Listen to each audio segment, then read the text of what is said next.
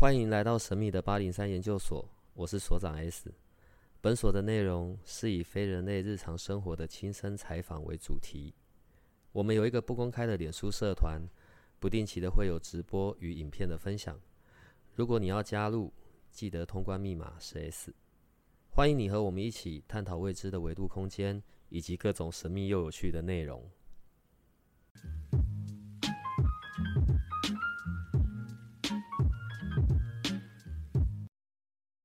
我问个问题哦，你看像我这边，嗯所以我窗户出去是不是有很多大楼？是，不管是在我这个地方，或者是我住的地方，嗯，所以我所有的解决办法，我就去买一个八卦镜挂在上面，有什么全部弹回去，这样是有用的吗？嗯、目前来讲，我都是用视觉的布景先去解决它，嗯，因为你视觉你觉得看得舒服，你就不会觉得有障碍、有挂碍，所以第一个我会先让他们用视觉设计去处理它，第一个美化它嘛，你看了也舒服。可是不是说这种外面有很多大楼的叫什么什么什么小人探头，还是什么什么煞嗯，啊？遇到这种煞，我们不是应该都要弹回去吗？呃，基本上有一些人啊，他们是不喜欢你挂的琳琅满目的，像家里发生什么事一样。嗯有些是不喜欢的。嗯那所以我就会先让他用布局美化的方式，诶，把它可能布局起来或把它设计起来。如果外面很难看，然后你又不想开窗的时候，我最多都让他们用窗贴，因为现在有很多很漂亮的窗贴去做设计，来化解这个观感的问题。这种外面很多这种大楼，嗯对于我们住在里面的人，真的会有影响吗？嗯，基本上会，但是会根据这个主人家，或者是说家里哪一个人的运比较弱，那一个人影响比较大。不是针对住宅的本体，而是要针对在里面的人哦。是因为你会有影响，一定是人才有感觉嘛。嗯，哎呀、听到声音呢，就知道是我们的李奇峰老师来了。对，今天可以比较轻松，因为上一次呢，我们是要厘清很多对，需要修正的知识面的。对 哎今天我们就很开心的可以纯聊风水了，好不好是？然后呢，我知道不管是在像《自由时报》上面啊一些媒体的专访，然后还有你自己曾经出过的那个书嘛，原来阳宅这样看这一系列的书跟风水有关的。对，所以我想在风水的部分，我们大概要连续做好几集吧。嗯但今天我们先聊一些大方向的背景的，好不好？一些总和的问题。好，在你的书里面讲到住宅、阳宅，我们今天谈的是阳宅，不谈阴宅。好，生气、聚气，嗯，这是什么意思啊？好，生气，呃，最简单来讲的话，人都要呼吸嘛。嗯那你呼吸的那个叫做生气，嗯那你闭气的时候，我们就要把外面的呼吸给断掉。那你其实体内也还有一个生气，叫做内气嗯哦，所以我们有内外二气。那你生气来讲，就是说它富含了比较好的生机、生命力、能好的能量，我们都可以统归叫做生气。嗯哎，那相对的不好的就是说，呃，可能这个气有带有消亡啊、死亡啊、败坏啊、恶臭啊，哦，或很杂乱的进到这里，你就觉得浑身不对劲或太冷，这个就叫做恶气，嗯邪恶的恶恶气。嘿嗯。那这种生气、聚气，嗯，是指在阳宅里面，我们也要去找到位置吗？还是动线？我我我其实不太懂要去怎么阐述这个生气跟聚气。好，生气来讲，用一个比喻，我们就就是一个空间。那这个空间里面，它充满了各种可能有生气、有恶气、有不同的属性的气。嗯好，那这个时候我们就要去分类它。哦，分类它，就像你可能打过电动，看过神神奇宝贝，嗯各种的属性有没有？嗯哦，那我们要去找说这一间屋子，哦，方位它就有属性的问题，哦，方位东南西北嘛，哦，他们就是有属性的问题。那人也有属性的问题。那第一个我们会先来看这间屋子它的属性是，它坐南朝北，那它本身就会是南方。南方在五行类别来讲，它的属性就是火嗯，啊，我们就会用这样去辨别它的属性类别是什么。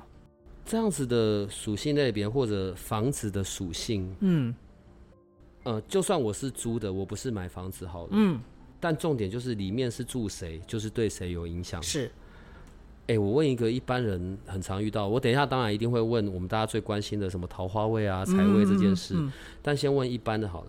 假设在这个住宅里面，然后小朋友就是不念书，很难管教，嗯哼哼，这个也跟调整方位会有关系吗？可是如果格局就是那样子的，我怎么调方位啊？这个问屋子的格局啊，房间就是已经定了的嘛。嗯，那那我我可以调什么？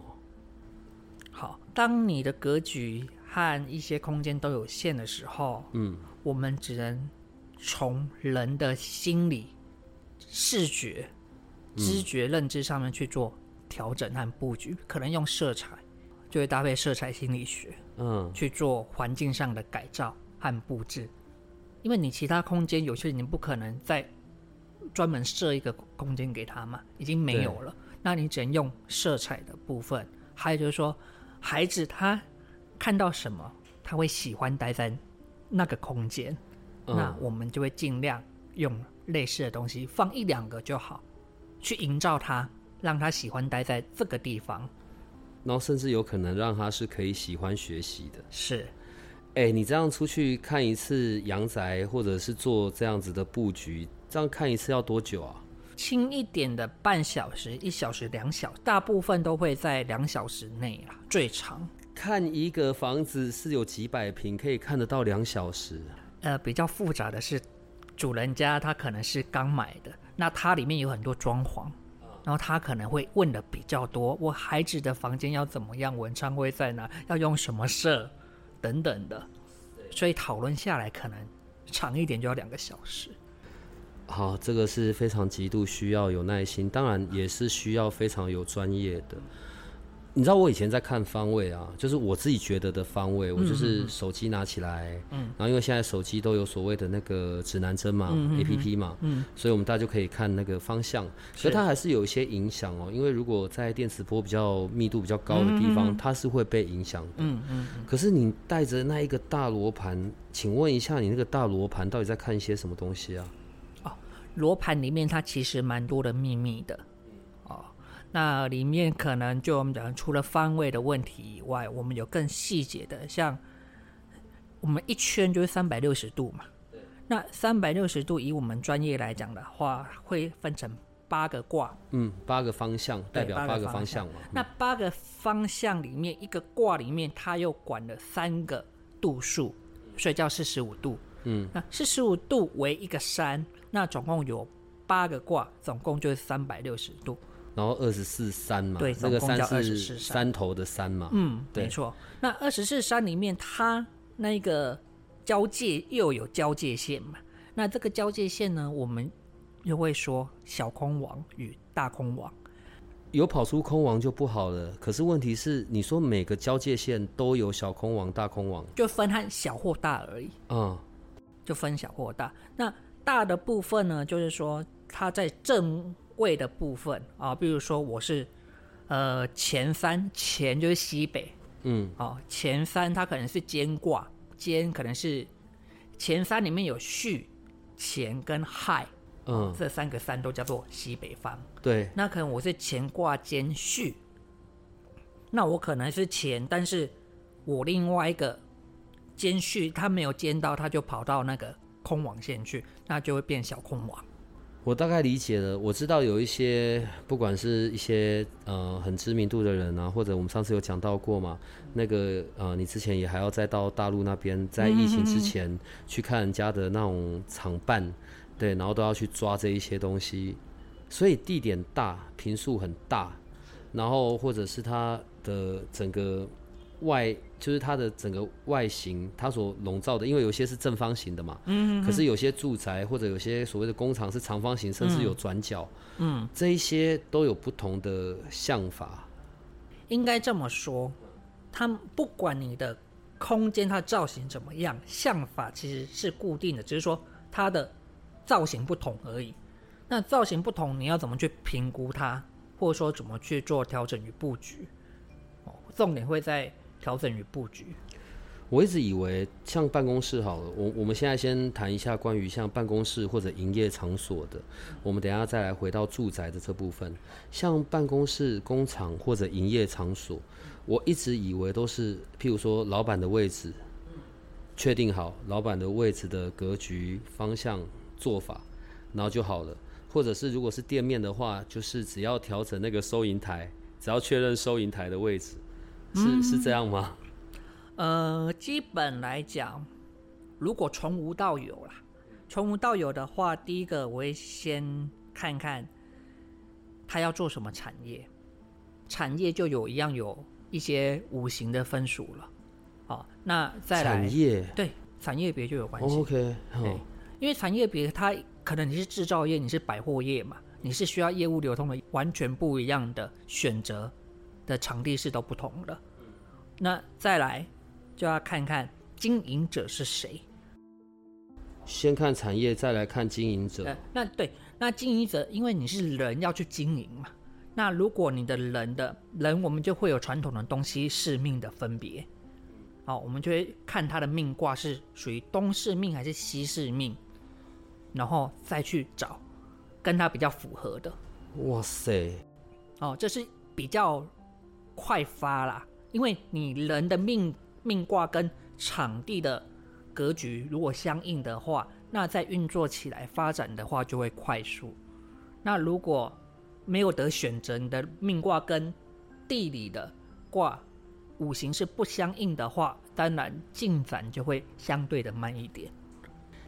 啊，万一啦，万一我已经有一个店面在运作了，哦，我已经有在假设我是开吃的好了，嗯嗯嗯，然后我就觉得 生意有点跟我的预期不太一样，嗯哼，然后我才我才找了你来，然后呢，你里里外看完了，再加上老板的命格什么的，一起下去看，然后发现这个店的所在位置不太适合，啊，怎么办？我又搬不走，你不会直接就叫我干脆停业吧？呃，是不会啦。那如果命命卦不相合的时候，我们就只能尽量从这个场地，哎，它有没有你的一些生财的东西有没有在下方？你的门开的对不对？你的重要的进来客源的动线开的对不对？哦，如果这个地方有不对的，那我们就想办法看可不可以改，不能改就是用一些东西去化解。好那画第一个要先画上，那再来我们就要去催财，我们就去看说财位在哪里。好，像卖吃的，它的主要财位除了是收银的部分之外，另外一个可能会在它的制造的厨房，好，它的灶台，嗯，好，如果是饮料业或者是它的冰箱，哇塞，冰箱也算那冰，箱也是因为是大部分都储存它原料，那这些东西是要卖钱的嘛？哦，那这些就是它的材质所在。嗯，那尤其像吃的饮食业的，基本上不怕路冲，尤其你是热炒业、武士的那一种，必须要赶快卖出货的，不怕路冲。所以入冲不是都是坏的，没有，尤其它的冰箱如果是对到那个路冲的话，我们觉得这个更好。好，因为我用冲的力量把里面的东西赶快卖掉，是这样的原因。入冲嗯，如果是住宅就是不好，呃，对，但是如果是店面，尤其是做吃的，反而是很好的。是。百货业、店面，所以你会看，百货业也可以，就像你看那一些买卖业嘛，什么呃超商嗯，或什么一些五金的啊，或什么十元商店啊、小北等等的，他们会喜欢开在可能三角窗或者是正冲的地方，因为这样的路口他们出货方便嘛，客源会多嘛，而且他们是百货业，所以他们没有差的。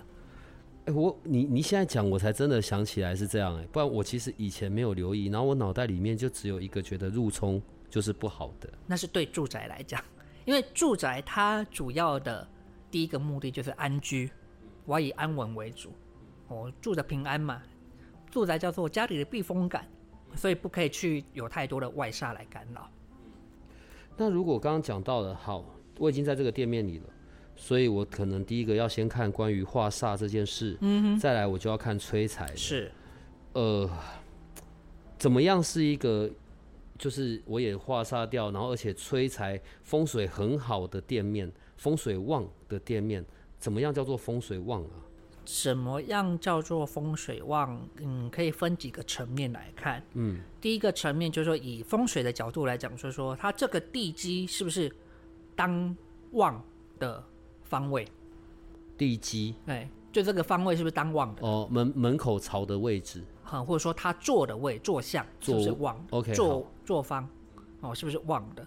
那如果它是当旺的话，相对的，它在后面可能一二十年，他的生气或吉气就是比较旺的。那再来才会讲究说，诶，它里面的布局，可能你的收银、你的保险柜，哦，还有就是说你生产的产区要放在什么位置，哦，这个就是属于招财催财的部分。还有你的，如果你是呃嗯吃的哦，客源很重要，那客源他要从哪个路口、哪个门进来，哦的动线，配上你的方位的开口去做布局。那再来就是有关于产业环境诶的风格、颜色上的选择，哦，也是会有差异的。颜色，店面里的颜色。是的，我做热炒，热炒，热炒的话，它偏火象居多。嗯，那很大部分就是最赚钱就是酒水啊。对，酒水类是利润最好的。那这时候我们会，然后热炒它本身火象嘛，然后还有一些酒水，所以它是水火二元的东西。那你的坐向的话，第一个我们可能会建议你选择就是说偏南的，哦，或者是说偏南方是比较和啦，然后再来可能是像东北、西南，啊、这两个也可以。哇塞，就用五行局的方式去调配它，嗯，然后再来就是店面它整体的用色设计。你知道我到现在我大概可以理解，所以为什么譬如说在要盖厂房之前，或者在公司要进一个地方之前，都会习惯先找老师先看，对，可能包含连在选择的时候就已经先在看了，因为这样之后就不会有那么多的麻烦要改来改去这样子。在店面的部分还有另外一块，就是关于收银台，因为像做吃的，一定有一个地方是收银的嘛。收银台有什么限制吗？还是应该要是怎么样子的？譬如什么左右边，还是什么要有靠？我就我曾经听过的。OK。收银台的话，第一个我们还是会先看它整体空间的配置，然后去选出还有它预设的动线，因为有时候，呃，你主要要用的动线会跟风水上的一些还是会有一些出入，好，那我们就需要讨论。那基本上，以我的例子，我会先跟他讲说，这一间风水局它的财位方落在几个地方，可有的可能有一个，有的可能有两个。哦，那我会跟他讲，那这些地方你是可以去摆放你的，像吃的话，可能是你的冰箱，那可能是你的收银台，我就会规划几个地方，然后让他去做他动线的规划。嗯，目前是这样。那至于说你说财位放在哪，这个的话会有理气的问题，就是你所用的学派，好、它理气方或它的财位方可能就不太一样了。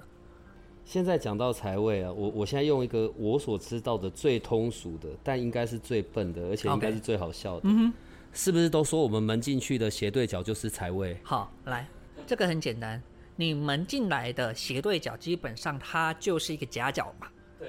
那夹角它就符合了我们的峦头，就这个格局的这个就叫峦位。头。对，哦，好，哦，峦头的意思就是格局啦。嗯，那这个夹角它就形成了一个聚气的地方嘛，哦，这个角落，哦，它就刚好两边都是有有东西哦扶着，然后它刚好一个夹角，所以这个叫聚气。那财位呢，它的一个要点就是说，第一个叫聚气才能生财，对，哦，气要聚财才可以生，所以这个斜角它的夹角处就形成一个聚气的方位，哦，聚气的位置啊，那是不是等同于财位的话？有时候是，那有时候你可能会经过更专业的一些不同学派来讲，不一定是，就不见得。我现在哦，因为我说我们之后连续了好几集，我们就会有做特别的专题嘛，可能针对公司店面以及针对住宅。但今天就是一个比较大的一个呃全面性的，算是先聊一聊嘛，先让我们做好准备，我们先有一些基本的知识。那我现在就要回到一般的居住的环境或者比较小的空间哦。我我现在就举个例子好不好？假设从这个门进来，斜对角就是这里，嗯哼哼，所以看起来它就是符合所谓的峦头聚气位。聚气位好，可是从你在专业的角度上来看，这一个聚气位，那它这边有什么问题？呃，什么问题的话，会根据你学的风水的学派或理气的学派里面有不同的应验。那可能这个方，我比如讲啊，这个方是东北方，那。东北方的话，以风水学来讲，它就是太阳阳光比较照射不到的地方。那其实有两个地方，一个叫东北，一个叫西南，又叫做内外鬼门。好，就因为阳光照射不到，所以阴暗的东西比较会滋生。那如果像这样的地方，我们就会建议它是加强光线，嗯，加强光线。我不想要再用我这边做例子了。对你一开口，我心情又要悲伤起来了。好，但我们先回到家庭里面去吧，好不好？好，所以一般时候财位我可以怎么看呢？很通论简单的，先不管我会不会有一些我我其实我不知道，因为我就呆呆笨笨，我只看方位嘛。可是我还是很想知道我的财位在哪里啊。嗯，那可以怎么去论这件事？就是有没有一个，譬如说像我们刚刚讲的，一进门的斜对角。嗯，还是说房子的哪个方向？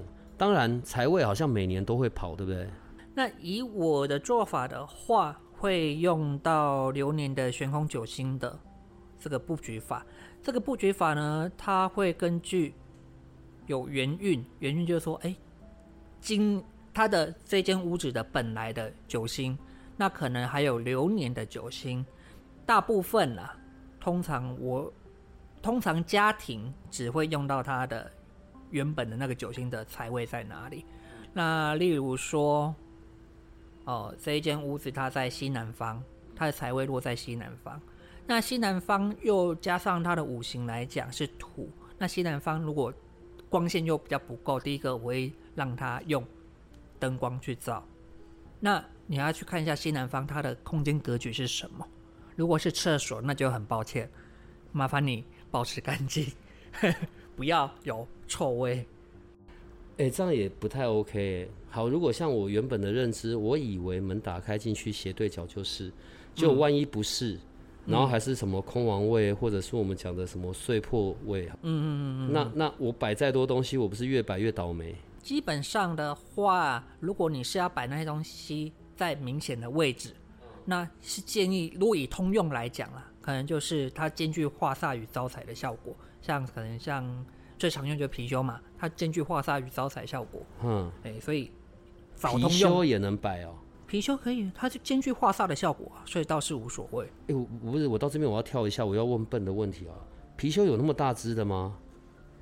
貔貅不是我们都戴在身上小小只的那有摆件啊。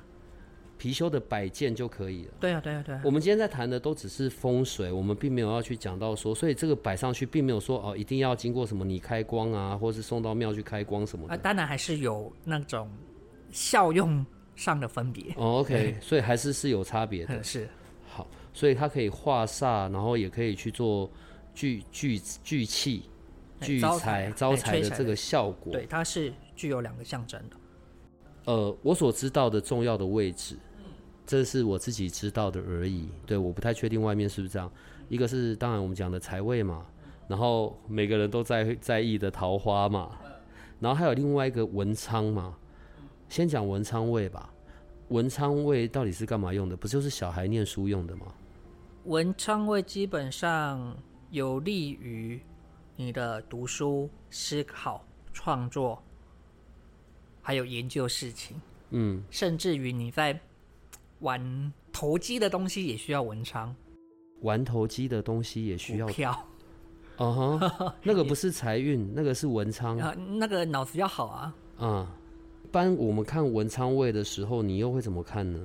文昌位最长的话，如果以方位来讲，哦，像东方，因为东方是太阳出来的地方，以我们的位置是东太阳出来的地方嘛，所以生气是比较旺，所以你可以选择东方。那另外一个像北方，北方以五行来讲，它属水，代表思虑、智慧，好、这两个方向会比较常用。哦，如果你只以方位来讲了，那另外的一个的话，我常用的还是以九星的布局法。九星里面的它的像它的视律，哦，视律文曲，哦，昌曲星，它就是一个昌文昌星所在。那它其实还有一个叫做三碧啦，三碧与视律啦。三碧，对，它是三碧与视律。那三碧的话，它比较属于口才星、嗯赠送星，哦嗯，沟通啊，对外啦，所以有些人比较不爱用。嗯，那通常是这是是律、文昌星，我们会常用。你到一个地方去帮人家看整个的风水，哈，先不管是住宅或者店面，所以财位、文昌位，然后另外也要找到要化煞的地方。嗯，是呃，对我又忘了，所以我们还是要回到桃花。那请问桃花在哪？桃花只会在主卧室床上的位置，一个在卧室，以通俗以格局空间来讲，卧室和厕所都算桃花。厕所也算桃花。厕所沐浴之，厕哦所是沐浴之地哦，所以它也算是一种次桃花。嗯哼，那再就是卧房，啊、我们是以一些空间或我们的生活来讲，这些空间比较会是一个桃花的地。那如果你以学理的学理上来讲，叫子午卯酉，子午卯酉就刚好是正东、正南、正西和正北嗯这四个位置，也是桃花位。那你再以风水的风水学像九星的话，它就是一百贪婪星，好，一百的贪婪星，对，和最大的桃花星。九碧嗯，哦，九指离火，右臂喜庆星，这两个会比较带桃花。我突然间觉得，对，两个小时真的是正常的。好吧，我们的听众如果听到现在，我觉得你大概可以回家，基本上运用老师讲的几个方位，看一下你的那几个位置在哪里好了。对我现在其实也很急着回家，想要确认一下我是不是摆了都不该摆的东西，这样。要确定呢，不是越听越听觉得我的脑好昏啊。对，越越听越觉得奇怪，我会不会其实全部都摆错了？呃，如果我摆错了，会发生什么事？植物，我举例好了，我觉得那边是我的桃花位，所以我就在那边摆了鲜花、花瓶的装清水，然后放花的那一种，不是真的养着有土的。可是我其实摆错了，植物的话倒还好，因为它植物本身它就具有化解和生气的部分，哦所以倒不会这么严重。但如果是摆件，就真的会有问题了。呃，我在我的桃花位摆了一尊关公像，在你的桃花位摆了一尊关公像，那你可能就不容易遇到一个呃对你有非分之想的对象。可以对我有非分之想。原来桃在我们吹桃花的目的上面，是要那个对象对我会有非分之想吗至？少他对你是喜欢的嘛。啊、各位老婆，请不要在家里的老公的位置上面摆了各式各样的关公像。我突然间觉得这个画面害我笑出来，这样。呃，好了，不开玩笑了。煞的部分，以刚刚关公像的例子，嗯嗯嗯，那我摆关公像摆在化煞的地方就一定有效，绝对，因为很正气凛然嘛。然后就是各种煞都能挡，都能破。这是一个以物体来讲，它本身就具有那个象征的意义在，所以它可以至少解决了我们观感上可能有六七十分的问题。那至于说你要让它的效能能量更强大的时候，你可能就需要经过一些其他的意识能量或念力能量，可能是法师，可能是说其他的呃魔法能量的灌进去，让它整体的能量变更大，才能去遏制这些属于的可能是无形的能量来化解，会更好用。哦，我们不要再往桃花那里去好，对，因为我想到我们上一次在讲的那个断桃花这件事情，我就在想到现在是不是路上看到很多的老公身上都有小只的桃木剑，这样都是老婆说保平安用的。呃，但是因为讲到桃木剑，讲到刀这件事，好，我在一般住家的时候，因为我们还是在这个地小人稠的地方哦。我举例像住宅好了，可能很多单身的人，他住的是小套房，他也还年轻嘛。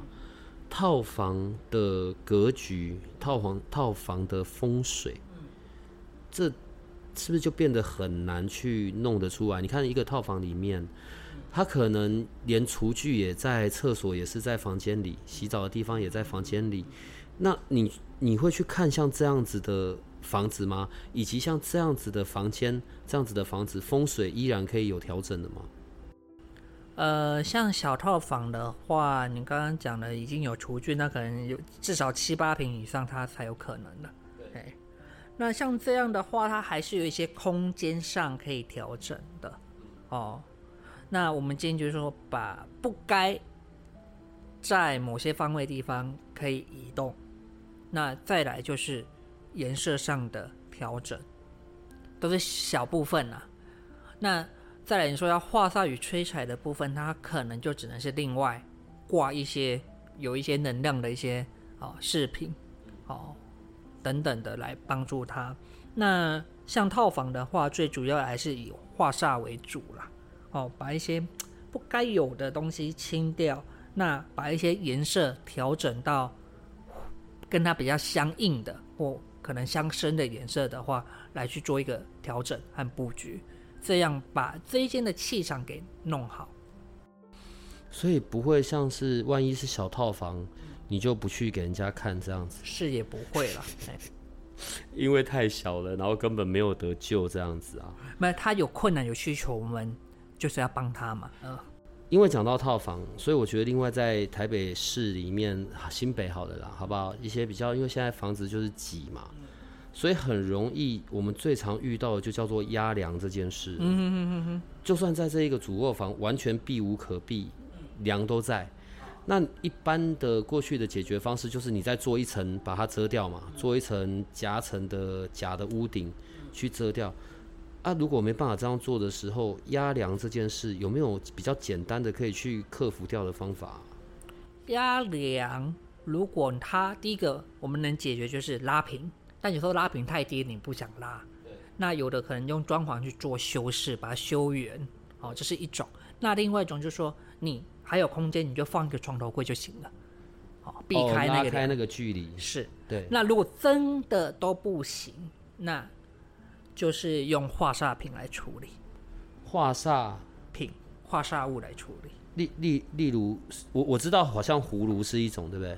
呃，现在的话，我都用大象比较多了。所以我的葫芦是很老的东西。呃，对，有一点偏比较老。对，因为我们的李奇峰老师是年轻的小鲜肉，好不好？等一下哦，所以是放在梁的正下正下方就好。我通常会让它挂两侧，梁的两端。嗯，那你说你们现在用的叫什么大象？会，我会用象。这什么什么一什么象是什么？大象嘛，大象它本身就能够负重，大象本身就能够负重，那这个小小的梁对它来讲根本就不痛不痒。哎，你们很神奇耶！所以要挂两只，就是两边。对，而且它可以去选择那种很漂亮的大象，嘿 嘿要好漂亮，重点就是要漂亮。所以今天又有新知识了。好，压梁是一件事，另外一个在现在的房子里面很容易去遇到的穿堂煞，不是说就是你们一开，直接就对到你的阳台，或者对到你的窗户，这个就已经符合穿堂煞了嘛？呃，对，它符合视觉的。可是现在很多都是这样啊，地方就小了。是没错。那那那怎么办？又不是每一个人都要再去做一个，譬如说在门一进去的时候就做一个那个叫什么屏风或者是玄关。对对对对，又不是每个人都可以再去做一个玄关啊。嗯。那那有办法处理吗？还是它其实没有那么的严重？基本上穿堂它叫做气流，哦，气流的问题。那以严格来讲啦，我们都有窗户了，那关上去的话，气流进来已经阻挡了蛮多了，至少八九成了。所以它的问题反而是不大，除非说你穿堂出去的看到的东西是一些比较严重的煞，可能是路冲，可能是各种的壁刀，那种才会严重。所以还要再看我穿堂出去是什对，你。的外面是什么？那如果他看出去就是都是平原，都是什么，那其实问题就没有很大。那如果你真的要改，那我会建议你刚刚讲的玄关它不能做，屏风它不能拉，那最简单就用窗贴，哦，造型的窗贴。那结合它窗户的方位，如果说那边是北方来讲，呃，窗的位置是北方，那我可能就让它用一些带金色的元素，哦，上去做一些布置。反正之后我们会针对住宅的跟针对公司的，我们会有各自做各自的专题。最后一个哦，另外问一下神桌这件事吧。神桌在公司里面摆，在住宅里面摆，有影响吗？嗯，其实有神桌，神桌对我们来讲，它其实就是另外一个财位。神桌本身代表财位，神桌上面有个神明炉，那大部分可能家庭还有一个祖先炉，这两个都可以代表财库。哇塞！哦，我以前我我都以为就是保平安的，或者是如果在家里的话，是因为祖先牌位嘛，公骂嘛，所以不，它还代表财位。对，它其实代表一个财库位。好，那像神位的选择，我们会第一个看这间屋子的财位在哪里。哦，那有财位，而且是适合的话，我们就会把它安放在财位上面。那有些可能传统一点，他会说啊，我一定要安在龙边，哦，因为他觉得龙边是喜庆，比较吉祥，传传统观念啦。那有的会想说啊，我要安在中间，看得出去。呃，这个时候就会经过沟通，哎，因为这个东西要安在你的地方，有时候你看的顺眼比较重要。哦，只是我会把可以放的位置跟你讲，你再去做选择，会有这样的差异性。我觉得要做好几个不同的专题了，但今天我们不会稀里糊涂这么多了，对，时间也不够。在最后，可不可以给我们一些小 paper 啊？桃花的，哦，桃花的是不是？我在房间里面可以做些什么事？第一种是假设几个这不同状况哦，你要听清楚哦。一个是假设我是单身的，对，然后我有什么状况可以吹动桃花？对，另外一种状况是我跟我老公一起，对，假设我跟我老婆或者我跟我老公一起，我们就是在我们的房间里，但因为我们的听众大部分都女生啦，好，我我们就在我们的房间里面，怎么样让老公对我比较，嗯嗯情窦初开，动不动就想要跟我彻夜长谈。我实在找不到别的字眼了，对不起。好，OK。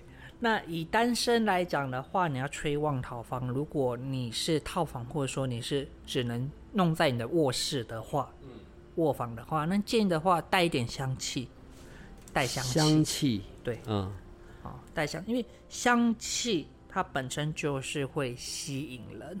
那你要带这种桃花，你桃花你一定要吸引人嘛，你一定要是说我是巨星，不然谁会发现你啊？哦哦，这是属于说最简单的，你用的布置就是说讨喜的，好、然后有香味的东西，因为讨喜的东西每个人不一定。那如果你以比较专业一点的，像像搭配命学的一些寝具的话，我会推荐像寝具哦，寝具上的装饰你可以用植物毛友，像可能是米老鼠，可能是彼得兔，哦，你认真，真的啊、太可爱吗？因为植物你在房间卧室又没有关系，你自己看的讨喜，你心生欢喜，你出外才会有桃花。你哦，这样是出外。对，对不起，我找类似的，你可以不要找找那么可爱的嘛。对对对象不同，我们现在是在针对女生讲，然后因为这东西是给我们自己看的，对不起，我去错情境了。是你可以用的。OK，刚刚讲的是子丑、子午卯酉，子午卯酉可以用，像子就是老鼠，那你就可以用一些。那如果又跟你的五行是相合，跟这个空间相合的话，你就就可以用老鼠造型的，呃，可能是形写意一点的，可能是卡通，都可以，随便你。哦，那五的话就跟马有关系，可能小朋友就喜欢彩虹小马之类的。哦，就跟马的造型有关系的，你就可以用在你的寝具上。不是，我今天觉得特别有有趣，是因为其实因为像李奇峰老师是一个在我我们自己这边就是算是一个很知名的老师嘛，然后也上过节目，也出过书，对。可是我们今天在讲的这一些的都不像是那一种，比如说我们要摆什么铜制品啊、摆件啊、马啊、大只的啊，你反而讲的都是一些很生活又很可爱的，我实在有点跟不上，你知道吗？这个东西，因为你要偷偷改进，要让人家没有发现嘛，啊让人家没有发现的改才是真的厉害。厉害，对让人家改的让你没有发觉。那个是比较小的状况，以及是我单身的状况。我除了用寝具的部分，然后如果有搭配一些香氛的东西，其实就很够。对，对我自己就会有用，然后跟方位也没有关系了。好，那如果第二个，我刚讲第二个情况嘛，我是已婚的，呃，我是假设我是女生，我跟我老公，对对，我想要我们你知道多一些激情，对，然后他在外面也不会乱来，这样，嗯，那我可以怎么做？除了刚刚那些寝具的东西，灯光颜色不要太过冷，这很重要。什么叫太过冷？冷啊，冷的光线是不要的，冷是指白色，白光。哦所以房间最好不要是白光。不要全白光。还有就是墙壁，你如果房间已经很白了，除非你是走那种什么欧风，好、除非你们两夫妻都很喜欢欧风啦，啊，欧美的对对，那种种很北白的，那一种，嗯，哦那建议的话还是要带点温暖，因为你要激情，你一定要暖色调，不能太亮。哎太亮的话，容易让人家太冷静、太理性。哦，这是空间，就火就熄了。呵是的，就不会想再跟你干嘛。好，除了灯光之外，还还可以做些什么事？那味道也是可以的，啊、味道还是往我身上涂，还是要往？空间或者说你自己的身上都是可以的。就是老公一跨进来，闻到味道，立刻就老公觉得会放松的，你哦自己也喜欢啊，。问题他放松了，他就睡啦。所以有时候在味道上面的话，可能要带一点点甜。哦，桃花的味道就是有点甜，甜的这个味道就可以催动另一半想要扑倒的这件事。嗯，也可以这么说。还有没有别的？因为你如果要摆一些奇奇怪怪的东西，也不太适合啦。老公一跨进来就说：“哎、你今天奇怪哦，为什么多了这个？为什么多了这个？”是对，的，所以还有什么是那种比较无形的这样？比较无形的话，嗯，我想一下，嗯，香氛的话，香氛蜡烛可以，也会有情趣感。那就是我点的时候，各位老婆就跟老公说：“哦，因为点这个可以招财，可以怎么样怎么样。”嗯，对，但实际上是帮助生小孩。帮助生育率吗？我觉得这这样子有准备很多很多的东西的啦。嗯，我很好奇的，我想要问一下好不好？我花了一些时间，我上网大概看哦，我觉得有时候好像那种企业找你到很远地方去去看厂区、去做布局，这些不要管。一般的，就算是一般的去看居家的风水，或者去看公司或看店面的风水，它其实都是有一个行情在的。对，大概可能都一万二以上，一万六，都是在那一些位置、那一些价位。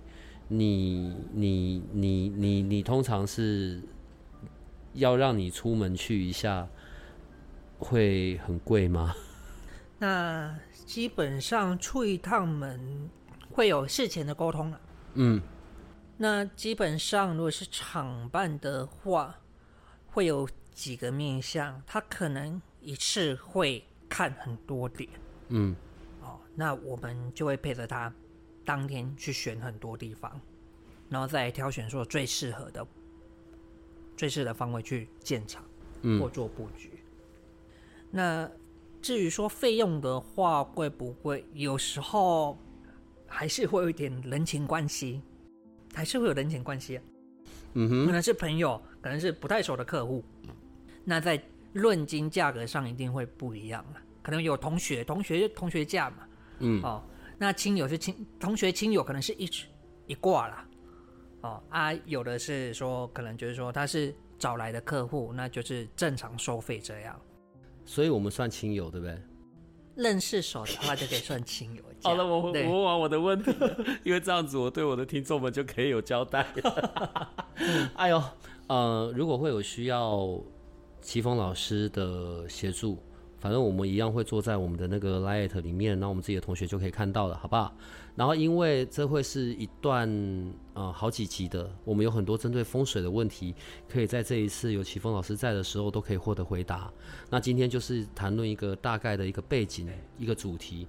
下一次的，你觉得下一次你想先针对住宅的个人住宅，还是想要针对公司店面的先来嘞？